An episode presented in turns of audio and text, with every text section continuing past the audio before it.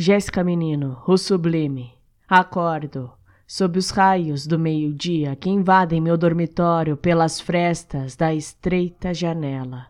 Coço os meus olhos. Ao colocar meus pés em minha pantufa de veludo, já escuto um som estridente. Cinco sorvetes de leite mais cinco de frutas por apenas dez reais. É isso mesmo, por apenas dez reais. Corro até a sala, troco de sapatos, coloco minhas havaianas. Com os olhos entrefechados e pouco esbugalhados, sob o cálido dia, compro meu sorvete. Chego à minha sala, sento no sofá e, durante meu consumo incessante, escuto o vizinho gritar: Enche a piscina, mulher, pois está bem quente hoje. Minutos depois, escuto jarros de água, em atrito constante com o cimento da garagem, amalgamado com gritos de crianças. Ligo a TV e comerciais do tipo invadem a minha sala e recapturam a atenção do meu gato, que de meia em meia se refresca nas gotas fugidias da torneira do tanque.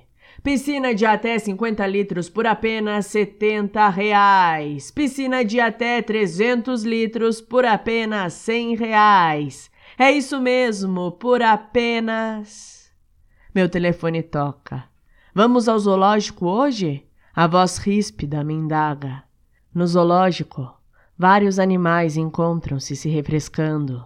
Exibem suas habilidades de mergulho a todos os espectadores.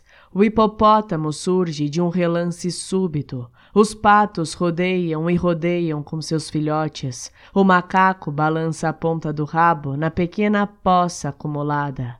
Os peixes saltam em resposta as mãos quentes das crianças mais ousadas.